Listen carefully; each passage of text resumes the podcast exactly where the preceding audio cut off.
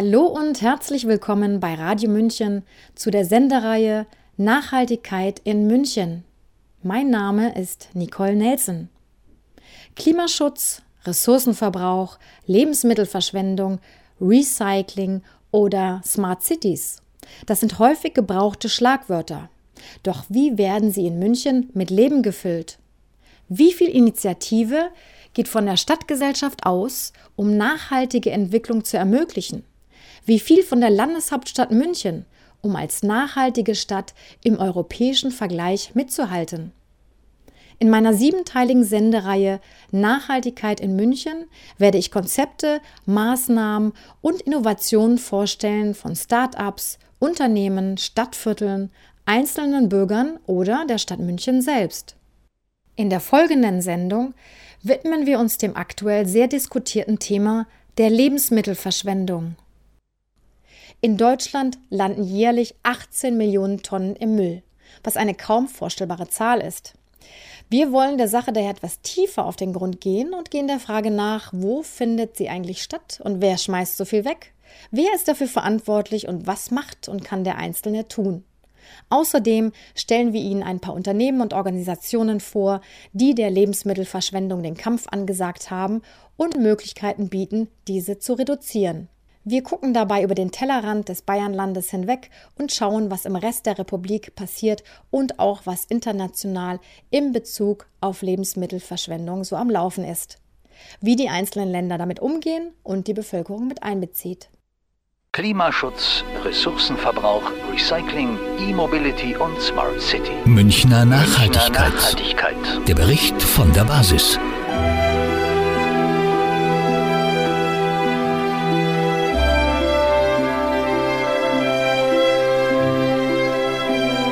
Münchner Nachhaltigkeit. Nachhaltigkeit. Jetzt, hier bei Radio München. Sie kennen das sicher. Sie machen den Kühlschrank auf und Ihnen fällt auf, dass da noch zwei abgelaufene Joghurts stehen. Der Mozzarella ist auch schon drüber und im Gemüsefach gammelt eine schrumpelige Karotte und ein welker Salat. Und die angeschnittene Gurke daneben hat schon Schimmel. Nun, damit sind sie keine Seltenheit. Denn laut Studien ist in Deutschland der Endverbraucher, der zu knapp 40 Prozent an der gesamten Lebensmittelverschwendung und dem Lebensmittelmüll verantwortlich ist. Nach einer Studie des WWF werden weltweit insgesamt circa ein Drittel aller Nahrungsmittel weggeworfen, wobei die Zahlen sich auf die gesamte Wertschöpfungskette beziehen. Das heißt, es fängt schon an bei der Ernte und auf dem Feld beim Bauern und der Landwirtschaft und zieht sich über die Verarbeitung und Verteilung, den Handel und schließlich bis zum Endverbraucher. Das sind 1,3 Milliarden Tonnen Nahrungsmittel, die Jahr für Jahr im Müll landen. Von dem Essen könnten drei Milliarden Menschen ernährt werden, also knapp die Hälfte der Menschheit. Dramatisch, denn gleichzeitig hungern weltweit 815 Millionen Menschen und alle zehn Sekunden stirbt ein Kind unter fünf Jahren an den Folgen von Hunger. Ein Drittel von dem, was weltweit produziert wird, geht verloren, weil es bei der Herstellung oder beim Transport beschädigt wurde oder in Lagern, Läden und Haushalten verdirbt. Anders ausgedrückt, ein Drittel unserer Lebensmittel wird umsonst angebaut. Für die Produktion und auch bei der Vernichtung dieses Drittels werden sowohl natürlich Ressourcen aufgebraucht als auch CO2 produziert. Und das in erheblichem Maße. Schon 2016 kommunizierte das Potsdamer Klimainstitut, dass die Landwirtschaft einer der größten Treiber des Klimawandels ist, mit einem Anteil von 20 Prozent aller CO2-Emissionen. Des Weiteren werden Wasser, Boden, Energie und Futter in erheblichem Maße verbraucht und umsonst genutzt, weil das produzierte Essen, das weggeschmissen wird, nachproduziert werden muss und wiederum neue Ressourcen verwendet werden müssen. In Deutschland sind das nochmal ca. 5 Millionen Tonnen, die zusätzlich produziert werden, nur um den Schwund auszugleichen. Die Zahlen für Deutschland über weggeworfenes Essen liegen tatsächlich zwischen 15 und 19 Millionen Tonnen. Einig ist man sich zwar nicht, da die Berechnungsansätze unterschiedlich sind, aber die Menge ist trotz allem immens. Wenn wir also als Endverbraucher insgesamt zu 40 Prozent am Wegschmeißen beteiligt sind, dann sind das 6 bis 7,6 Millionen Tonnen Lebensmittelabfall im Jahr. Und rechnet man diese Zahl den Haushalten zu, kommt man darauf, dass ein durchschnittlicher Familienhaushalt Lebensmittel im Wert von 850 bis 1000 Euro letztlich in die Tonne haut. Geld, mit dem man etwas wesentlich Sinnvolleres machen könnte. Lange wurde das Phänomen der zunehmenden Lebensmittelverschwendung ignoriert. Doch immer klarer zieht das Bewusstsein in die Köpfe aller ein, dass etwas getan werden muss. Das Thema ist ebenfalls in der Agenda der Vereinten Nationen zu finden, in den Sustainable Development Goals, den Zielen für nachhaltige Entwicklung. Bis 2030 sollen die weltweiten Nahrungsmittelabfälle pro Kopf im Handel und auf Konsumentenebene zu 50 Prozent reduziert werden, geben die Vereinten Nationen vor. Doch nicht nur in der Politik, auch bei vielen Vereinen, NGOs und Unternehmen und dem Konsumenten merkt man, dass die Suche nach Lösungen in vollem Gange ist. Unternehmen wie Foodsharing, Too Good To Go und Sear Plus haben Ideen entwickelt, um der Lebensmittelverschwendung entgegenzuwirken. Die Initiative Foodsharing, im Jahr 2012 gegründet, hat sich zum Ziel gesetzt, Lebensmittelabfälle zu reduzieren und die Wertschätzung von Lebensmitteln zu stärken. Mit mittlerweile über tausenden Kooperationspartnern und dem Engagement von ehrenamtlichen Helfern konnten seit der Gründung bis heute über 12 Millionen Kilogramm Nahrungsmittel gerettet und verteilt werden. Münchner Nachhaltigkeit. Nachhaltigkeit. Hier bei Radio München. Hier in München gibt es den Verein Foodsharing, der sich mit seinen Mitgliedern und Helfern aktiv gegen die Lebensmittelverschwendung engagiert. Wie sie das machen und was eigentlich passiert beim Foodsharing, Dazu haben wir den Verein befragt und haben die Vorsitzende Günnes Seifert besucht und ihr ein paar Fragen gestellt. Foodsharing München e.V. ist ein Verein, der es sich zum Ziel gesetzt hat, Menschen darüber aufzuklären, wie viel Lebensmittel verschwendet werden und was man womöglich auch dagegen tun kann.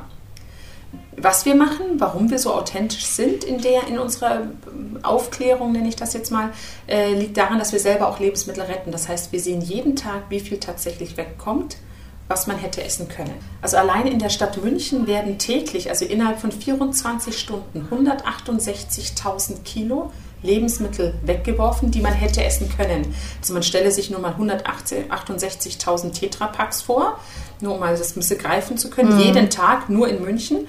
Aber das sind pro Bürger 118 Gramm. Also es ist Kleinvieh macht hier sehr viel Mist. Wo holt ihr ab? Sind das nur Supermärkte oder wie läuft das ab? Wir holen überall ab, wo Essen im Spiel ist. Das können Supermärkte sein, Bäckereien, Wochenmärkte, Gastronomie, Caterings, Events, Wintermärkte, Weihnachtsmärkte, also überall, wo Essen ist. Aber Privathaushalte auch. Es gibt Menschen, die ziehen um, ziehen weg. Dann werden wir gerufen und dann sind es schnell mal zwei große Kühlschränke voll Essen. Das heißt, die Kommunikation ist, man ruft bei euch an oder schickt euch einfach eine E-Mail oder kontaktiert euch? Eigentlich läuft es bei uns eher schriftlich. Das heißt, entweder über münchen.lebensmittelretten.de als E-Mail-Adresse oder auf unserer Facebook-Seite Foodsharing München kann man uns einfach eine Nachricht schreiben und dann reagieren wir drauf. Das heißt, Private wie auch Supermärkte oder äh, Geschäftsinhaber können sich melden, wenn sie was zu vergeben haben. Mhm. Ich nehme an, dass ihr aber vor allen Dingen selber aktiv äh, Märkte ansprecht, weil ihr wisst, dass sie das wegschmeißen. Also so war das in der Anfangszeit. Mittlerweile ist es so, dass wir die Nachfrage nicht mehr bedienen können. Also mittlerweile werden wir so häufig von Betrieben gefragt, kommt doch zu uns, holt ab, ich habe gehört das, äh, da läuft es doch so gut, wunderbar, kommt zu uns. Und wir müssen dann sagen, okay, gemach, gemach. Wir müssen erstmal wieder Food selber aufbauen, bevor wir das dann stemmen können. Ihr holt das ab, ja, mit dem Auto, mit dem Fahrrad, mit Lastenkarren oder mit Tüten. Und wie kommt das dann unter die Leute? Es ist tatsächlich so, dass äh, wir unterschiedlichste Betriebe und damit auch unterschiedliche Abholmengen haben. Es gibt Betriebe, da reicht eine Person zu Fuß. Es gibt Betriebe, da brauchen wir vier Leute mit Auto. Und es gibt Großabholungen, das sind dann häufig Messen, da brauchen wir locker mal 20, 30 Leute mit Auto, um einmal dort abzuholen. Und es ist so, dass jeder Foodsaver durchläuft bei uns ja einen, einen Ausbildungsprozess. Das heißt, er meldet sich auf der foodsharing.de Seite an, äh, macht dann dort ein Quiz, Dazu muss er verschiedene Dokumente gelesen haben. Wenn er dieses Quiz bestanden hat, dann geht er dreimal in München, ist es so, mit, mit einem erfahrenen Foodsaver, um einfach mal Erfahrung zu sammeln und, und da in die Routine zu kommen. Und dann kann er sich eintragen in den Betrieben, die auf dem Weg nach Hause, auf dem Weg zur Arbeit oder wie auch immer bei ihm in der Nähe liegen und holt dann da ab. Und jeder Foodsaver ist selbst dafür verantwortlich, dass er es weiterverteilt kriegt. Eine große Regel ist eben, wir schmeißen nichts weg. Und die zweite große Regel ist, wir nehmen kein Geld dafür. Und das heißt, ich kann nur aus, von meiner Warte vielleicht mal erzählen, als ich damit angefangen habe vor fünf Jahren, war ich schier überfordert. Ich habe aber auch gleich mich so reingeschmissen in das Lebensmittelretten und habe tatsächlich mit Auto abgeholt. Das heißt, man hatte dann locker mal 20 Kilo Tomaten da und 15 Kilo Paprika und dann stehst du da und denkst dir so, okay, ich wollte heute Abend eh nichts anderes machen als Tomatensugo. Und mit der Zeit, aber du redest mit deinen äh, Nachbarn, du redest mit Kita-Eltern, mit Freunden. Und die Menschen sind am Anfang erstmal vorsichtig, verstehen das ganze System nicht, vertrauen dem vielleicht auch nicht. Und mit der Zeit sehen sie aber, oh, das sind wirklich gute Lebensmittel. Wow, da kauft man ja schlechter, als man rettet. Und so gewinnt man dann seinen Verteilerkreis. Das ist das eine, was man machen kann. Das andere, was man aber auch jederzeit machen kann, ist auf foodsharing.de einen Essenskorb einzustellen. Das heißt, man kann dann einfach sagen, du, ich habe hier so und so viele Backwaren gerettet, reicht wahrscheinlich für sechs Leute. Wer mag das morgen um 19 Uhr abholen, zum Beispiel? Oder ich kann eben, wenn ich kleinere Mengen habe, also haushaltsübliche Mengen, kann ich überlegen, ob ich das an irgendwelche Verteilpunkte hinbringe. Jeder, der zum Beispiel morgen in Urlaub fährt, der soll die Möglichkeit haben, seine Milch oder irgendwas, was ablaufen mhm. würde, dahin zu bringen. Und deswegen stelle ich da ein Regal auf und einen Kühlschrank. Das kommt von jedermann, also es ist von privat an privat. Okay. Das heißt, deswegen, da gehen halt haushaltsübliche Mengen, kann man dort eben hinbringen. Wie gesagt, es geht darum, dass einfach nichts zu Hause ja, wird. Aber wo wird das aufgestellt, dieser Kühlschrank oder das Regal? Zum Beispiel gibt es einem eine Welthaus.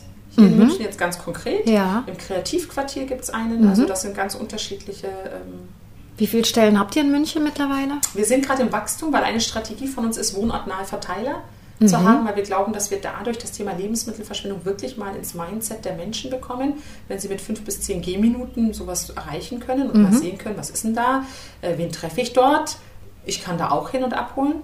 Es ist auch ganz häufig so, dass wenn, äh, erzählen uns die Menschen, dass wenn sie was hinbringen, dass dann schon andere Menschen warten und sich freuen darüber. Ähm, bei uns ist es ja tatsächlich so bei Foodsharing, im Gegensatz zu den Tafeln binden wir die Verteilung nicht an Bedürftigkeit. Uns geht es um die Ressource, die schon im Lebensmittel steckt, also damit auch die Menschenkraft, aber der Samen, Wasser, Luft, natürlich auch Transport, Verpackungsmüll. Und uns geht es darum, dass es verteilt wird, egal wer es ist. Und deswegen sind wir zum Beispiel auch bei allen möglichen, also bei Verteilerstellen, sagen wir auch, jeder kann bringen, jeder kann holen. Also da gibt es bei uns jetzt keinen Berechtigungsschein oder dergleichen. Ich glaube auch, dass ganz viele Foodsharing mit Containern verwechseln, also dass man aus dem Müll was holt. Das ist tatsächlich bei uns nicht der Fall, sondern wenn wir in die Betriebe gehen, dann steht meistens in der Kühlabteilung, wo auch die frische Ware steht, steht ein Trolley mit unserer Ware zum Beispiel. Dann holen wir das raus, wir sortieren das vor Ort und nehmen das dann mit. Aber man muss sich einfach vorstellen, im Winter rettet man gern mal 40 Orangennetze. Eine Orange aus 10 ist vergammelt, alle 10 werden weggeschmissen was machen wir? Wir machen das auf, wir holen die neuen guten raus und den Rest mhm. lassen wir dort im Müll. Das ist ganz wichtig, das zu begreifen, aber das begreift man eigentlich am meisten, wenn man es sieht. Ich greife das Thema Bedürftigkeit nochmal auf, weil das ist oft so, dass man mit Foodsharing das verbindet, dass es für arme Leute ist, damit die auch was bekommen, ähnlich wie bei den Tafeln eben, aber nicht ganz ebenso. Bei Tafeln denkt man oft an Obdachlose vor allen Dingen oder Leute, die wirklich gar nichts haben und ja oft in Heimen zusammenleben. Bei Foodsharing soll jeder angesprochen werden. Wie kommt man von diesem Image weg? Ja, das ist ja so ein bisschen, ja, das sind so Reste und nee, und dann nehme ich jemanden was weg. Also deswegen machen wir eben ganz viel im Sinne von äh, Pressearbeit, Vorträge. Wir gehen in Schulen, also sprechen schon mit ganz jungen Menschen darüber, äh, was das auch aus unserer Gesellschaft macht, dass wir so viele Lebensmittel verschwenden. Ähm, wir versuchen auch natürlich in äh, Pressemedien mal zu sein, die jetzt wir nennen es immer sehr liebevoll, nicht die SZ-Leser ansprechen, sondern eben auch mal Menschen, die damit erstmal überhaupt nichts am Hut haben und vielleicht auch sich damit gar nicht beschäftigen wollten, aber dann auf einmal, wie zum Beispiel geschehen, letztes Jahr äh, auf der TZ, äh, auf der Titelstory war das Thema 168.000 Kilo. Ähm, aber wir versuchen auch mit äh, Partnern zu sprechen, die eben andere Medien haben, also Boulevardmagazine und dergleichen. Einfach etwas, wo man sagt, da erreicht man mal jemanden, den man normalerweise nicht erreicht. Zweitens ist es so, zu Foodsharing gehört ja nicht nur die Aufklärungsarbeit, es gehört nicht nur das Lebensmittelretten, es gehört auch die Community. Das heißt, das sind einfach tolle Leute, wir feiern zusammen, meistens ist Essen irgendwie involviert und wir äh, machen unsere eigenen ähm, Schnibbelpartys und wir partizipieren in anderen Partys, sofern möglich. Also da versuchen wir schon auch einfach die Menschen auf einer anderen Ebene zu erreichen tatsächlich. Es ist immer noch spannend, weil in den Köpfen ist das ganz, ganz stark verwurzelt irgendwie, dass das irgendwie mit Armut zu tun hat. Ich persönlich finde es ehrlicherweise sehr, sehr smart, Weil wenn man sieht, was weggeschmissen wird, in welcher Qualität, ist man ganz schön blöd dafür Geld auszugeben.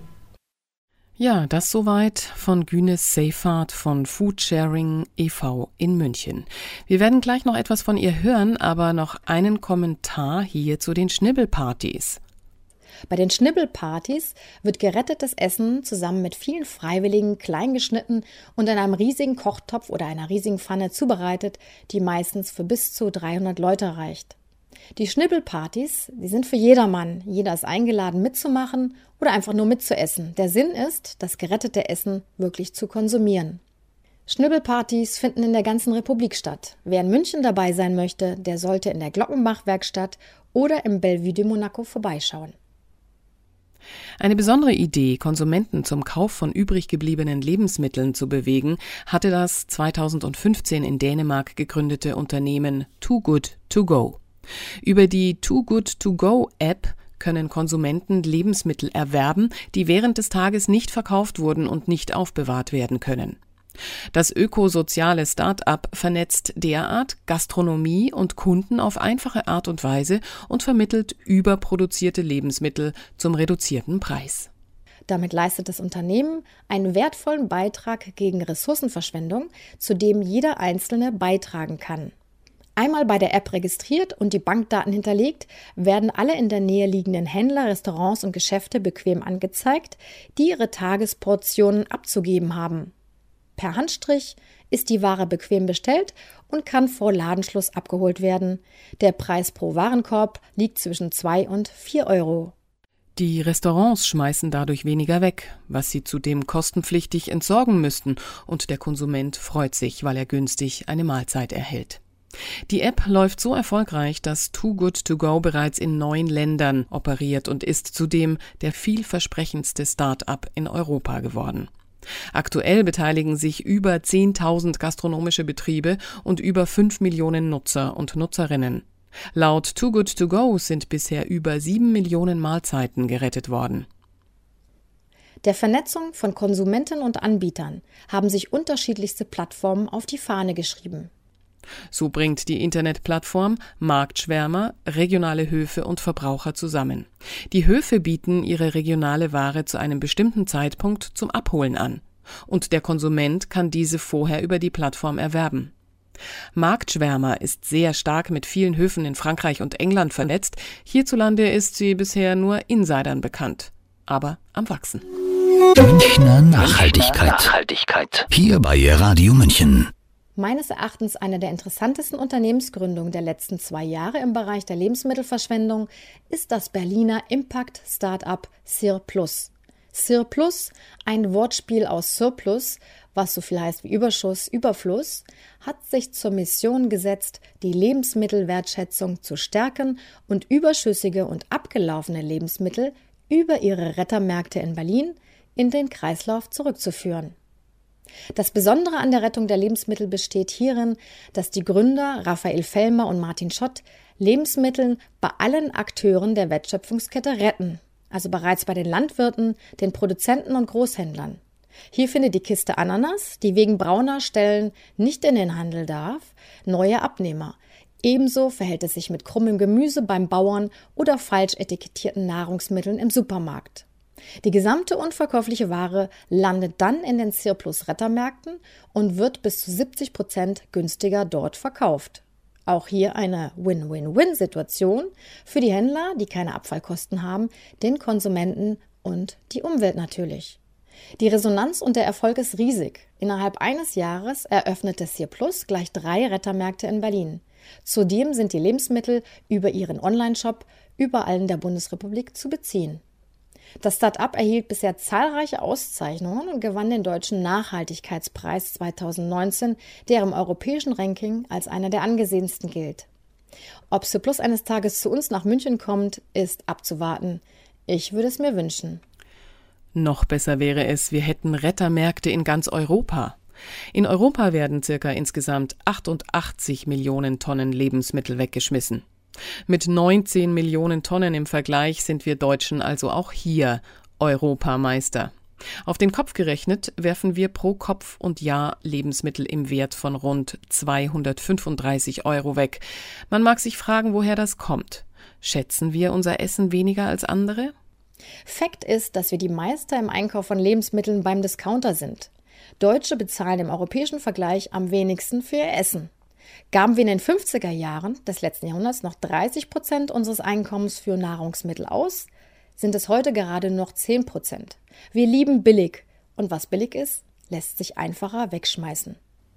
Oft kaufen wir Portionen ein, die uns der Großhandel in Großpackungen billiger überlässt. Und wir greifen zu, obwohl der Inhalt meist nicht rechtzeitig konsumiert wird und im Müll landet.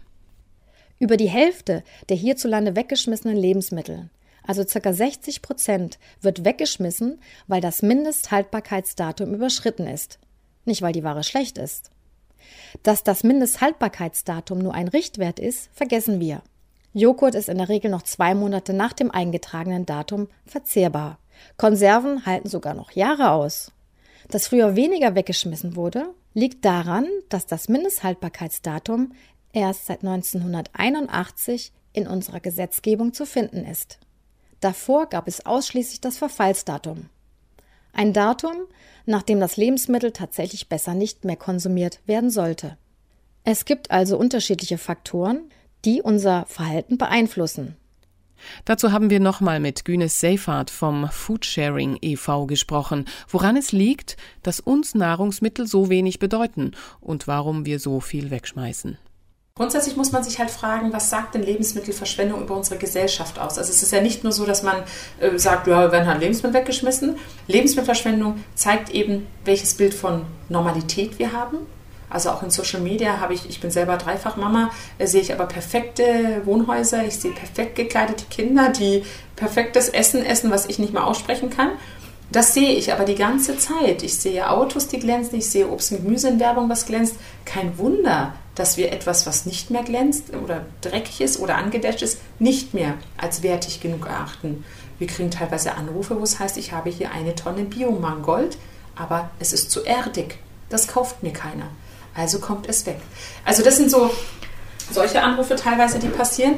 Ähm, aber Lebensmittelverschwendung sagt eben auch was darüber aus, wie bequem wir es haben wollen, also wie Essen schon prozessiert ist teilweise, äh, was wir an Salatblättern retten, die bereits geschnitten sind, vorgeschnitten.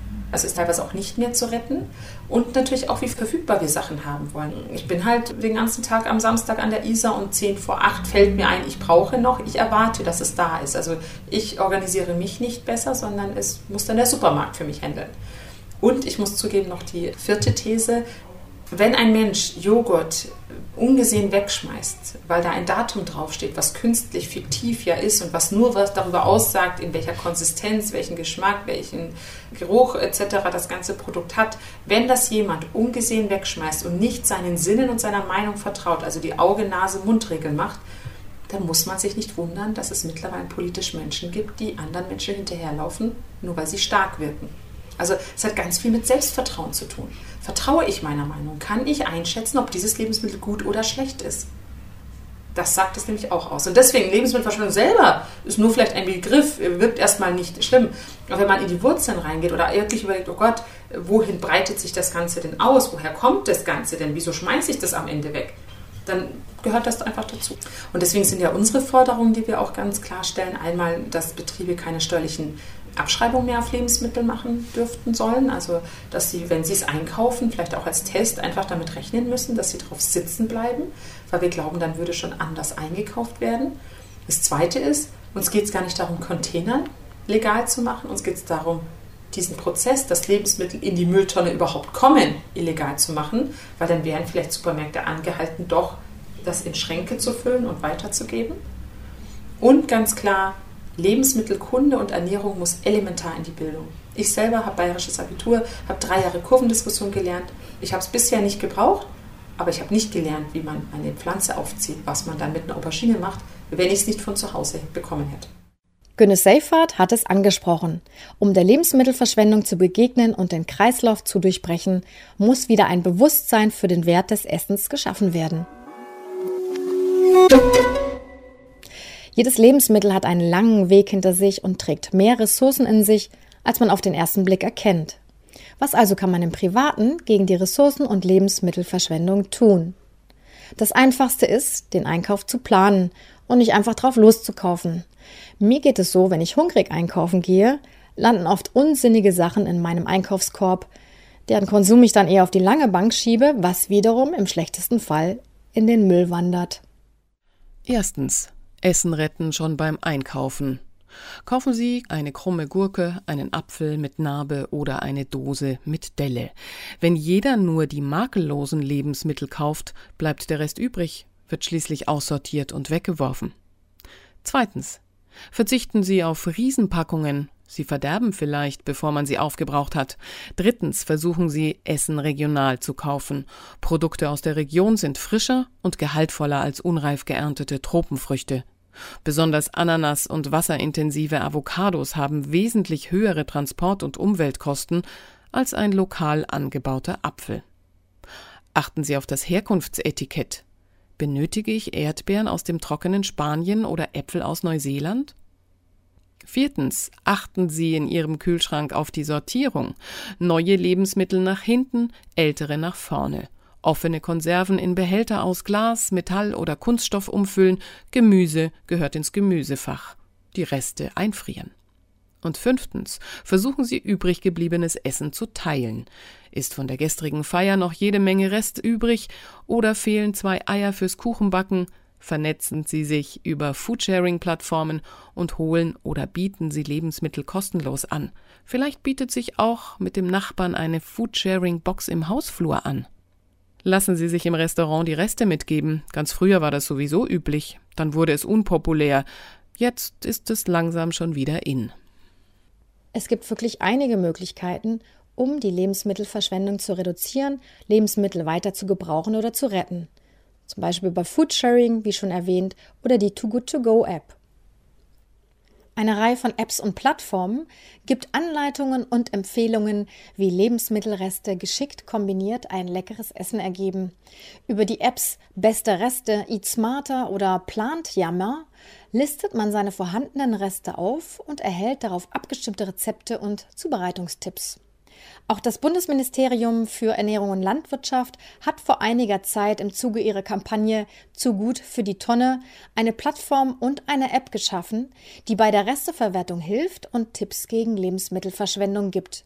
Im Zuge dessen hat zudem Julia Klöckner, Bundesministerin für Ernährung und Landwirtschaft, kürzlich ein altes Motto neu aufleben lassen. Verwenden statt verschwenden. Die Handlungsempfehlungen dieses Mottos reihen sich ein in die bisherige Strategie der Bundesregierung zur Reduzierung der Lebensmittelverschwendung. Auch sie möchte den Lebensmittelabfall bis 2030 um die Hälfte reduzieren und setzt auf Aufklärung und Information. Um dieses zu erreichen, unter anderem auf der Internetseite lebensmittelwertschätzen.de.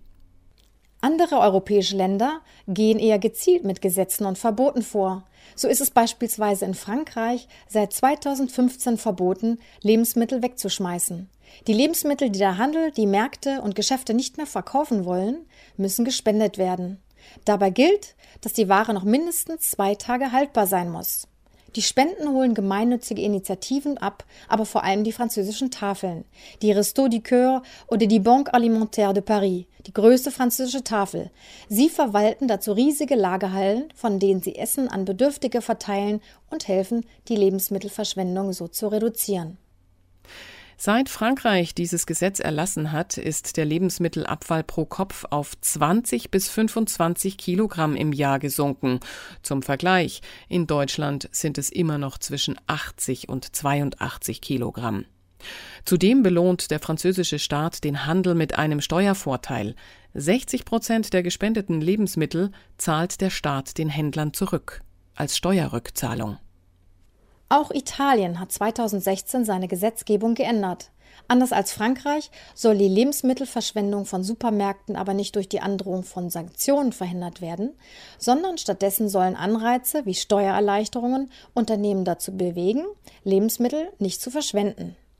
Viele Länder nehmen das Thema mittlerweile in ihre Gesetzgebung auf. Schon deshalb, weil die Vereinten Nationen die Länder anhalten, bis 2030 die Verschwendung um die Hälfte zu reduzieren. Dänemark ist heute führend als Beispiel in ganz Europa für die Reduzierung von Lebensmittelabfall. Als Umweltvorreiterland in der EU schaffte es dieses kleine Land innerhalb von fünf Jahren von 2012 bis 2017 seinen Lebensmittelabfall um 25 Prozent zu reduzieren, Tendenz steigend. Initiiert hat das große Bewusstsein über Lebensmittelabfall Selina Jules, eine russische Einwanderin und heutige Food-Aktivistin im Jahr 2008. Aus einem Land stammend, in dem Krisen und Nahrungsmittelknappheit keine Seltenheit sind, kam sie nach Kopenhagen und war schockiert, wie viele Lebensmittel einfach weggeschmissen werden. Sie startete auf Facebook eine Kampagne, die Stop Food Waste hieß und war nach einer Woche national bekannt. Durch ihren Einfluss und ihre Ideen begannen die größten Supermarktketten des Landes auch liegengebliebene einzelne Obstteile, wie zum Beispiel einzelne Bananen zu reduziertem Preis und witziger Werbung anzubieten. Warfen die Märkte pro Tag 80 bis 90 Bananen in den Müll, so waren es nach der Umstellung keine zehn mehr. Natürlich ist das nur ein Beispiel ihres Wirkens, denn das Thema Lebensmittelverschwendung hielt schon früh Einzug in die dänische Ernährungs- und auch Bildungspolitik. Im Rahmen der Kopenhagener Vision, Ökometropole zu werden, beschloss die Stadt schon 2005, dass bis Ende 2015 in allen öffentlichen Küchen der Stadt der Einsatz von 90 Prozent Bio-Lebensmittel als Ziel festzulegen sei. Die Einrichtung des House of Food war ein Modellprojekt mit Kantinen und Großküchen im Bereich der Außerhausverpflegung. Ein Bereich, bei dem besonders viel Lebensmittelabfall entsteht. Heute werden in ganz Dänemark die öffentlichen Einrichtungen, amtlichen Kindergärten, Schulen, Alters- und Pflegeheime zu 75 Prozent nachhaltig geführt und die zubereiteten Gerichte bestehen heute zu 90 Prozent aus ökologischen Nahrungsmitteln. Obwohl Bionahrungsmittel im Schnitt 20 bis 30 Prozent teurer sind, wurden die Ausgaben gleich gehalten. Nur die Verarbeitungsprozesse und Zusammenstellungen änderten sich. Die House of Foods werden von den Grand Chefs der dänischen Küche heute mit Erfolg geleitet und gelten als weltweites Beispiel. Die Hauptstadt Berlin möchte nun nach dem Beispiel des Kopenhagener Foodhauses ein Berliner House of Food und hat für 2018-19 bereits Mittel dafür eingestellt. Der Anteil an Bio-Essen in Kindertagesstätten, Schulen, Kantinen, Mensen und beim Catering soll in öffentlichen Einrichtungen bis 2021 deutlich erhöht werden. Auch in München wurde vor einem guten Jahr der Antrag nach einem House of Food von der Fraktion Die Grünen Rosaliste vorgelegt. Bis heute jedoch gibt es keine nennenswerte Reaktion von der Regierung Bayern. Das Thema der Außerhausverpflegung ist kein einfaches. Hotels, Gaststätten, Heime und Kindertagesstätten sind stark gefordert, wenn es um die Vermeidung von Nahrungsmittelabfall geht. Der Verein United Against Waste e.V. ist eine Initiative für die Foodbranche. Gemeinsam mit seinen Mitgliedern entwickelt der Verein praxistaugliche Lösungen, die zeigen, dass die Reduzierung von Lebensmittelabfall machbar ist und zudem Geld spart. Die von United Against Waste erarbeiteten Maßnahmen helfen Betrieben der Außerhausverpflegung überdies, das Thema Lebensmittelverschwendung im Küchenalltag greifbarer zu machen. Dazu haben sie ein Abfallanalyse-Tool entwickelt, das bei der Reduzierung des Abfalls unterstützt. Gleichzeitig sorgt eine aktive Öffentlichkeitsarbeit dafür, den respektvollen Umgang mit der Ressource Lebensmittel weiter in den öffentlichen Fokus zu rücken. Positives Feedback von Seiten der Hoteliers und Großkantinen beweisen die Wirksamkeit. Die H-Hotels in Deutschland haben mithilfe des Abfallanalyse-Tools eine drastische Senkung des Lebensmittelabfalls um 60 Prozent verzeichnet. Das Atlantik Hotel in Bremerhaven zum Beispiel konnte 2017 fast 12.000 Euro durch reduzierte Lebensmittelabfälle einsparen. Außerdem hat das Hotel das Reste-Dinner etabliert, bei dem ständig neue Rezepte entstehen, um den Lebensmittelabfall kreativ zu verwerten. Es gibt unzählige weitere Beispiele von tollen Ideen und Initiativen auf kommunaler, nationaler oder internationaler Ebene, die sich zum Ziel gemacht haben, die Lebensmittelverschwendung zu reduzieren. In verschiedenen Städten in Deutschland kümmern sich neu geschaffene Ernährungsräte um Strategien zur Erzeugung, Verarbeitung, Versorgung und Entsorgung von Lebensmitteln. Sie haben auch die Aufgabe, die verschiedenen Akteure und Politikfelder miteinander zu verlinken, Maßnahmen zur Verbesserung aufzuzeigen, Lücken aufzudecken und neue Ideen zu integrieren. Bisher gab es diese kommunalen Ernährungsstrategien vor allem in Amerika. Dort bilden sie ein Standardinstrument der kommunalen Entwicklung. In Großbritannien und Deutschland werden sie gerade erst entdeckt und Städte wie Hamburg, Köln, Berlin und unter anderem Freiburg setzen bereits Ernährungsräte ein. In München ist seit Ende März ein Ernährungsrat aktiv. Diese Ernährungsräte spielen besonders in der nachhaltigen Stadtentwicklung eine bedeutende Rolle. Wenn man bedenkt, dass in Europa mittlerweile 74 Prozent der Bevölkerung in Städten lebt und es weltweit über 33 Megastädte mit über 10 Millionen Einwohnern gibt, wird klar, dass clevere Ernährungsstrategien unabdingbar werden. Selbstversorgende Ansätze wie Urban Gardening, Gemeinschaftsgärten und die Bewegung der essbaren Städte werden eine immer größere Rolle spielen. Aber das ist wieder ein ganz anderes Thema, vielleicht in einer neuen Sendung. Münchner Nachhaltigkeit. Nachhaltigkeit. Der Bericht von der Basis. Jeden vierten Dienstag im Monat um 8.30 Uhr und gleich danach auf unserer Homepage zum Nachhören. Münchner Nachhaltigkeit. München. Radio München. Am Mikrofon war Nicole Nelson und Eva Schmidt. Hiermit verabschieden wir uns von Ihnen. Verantwortlich für Konzept, Recherche und Text war Nicole Nelson. Vielen Dank fürs Zuhören. Ich hoffe, Sie konnten die eine oder andere Idee mitnehmen.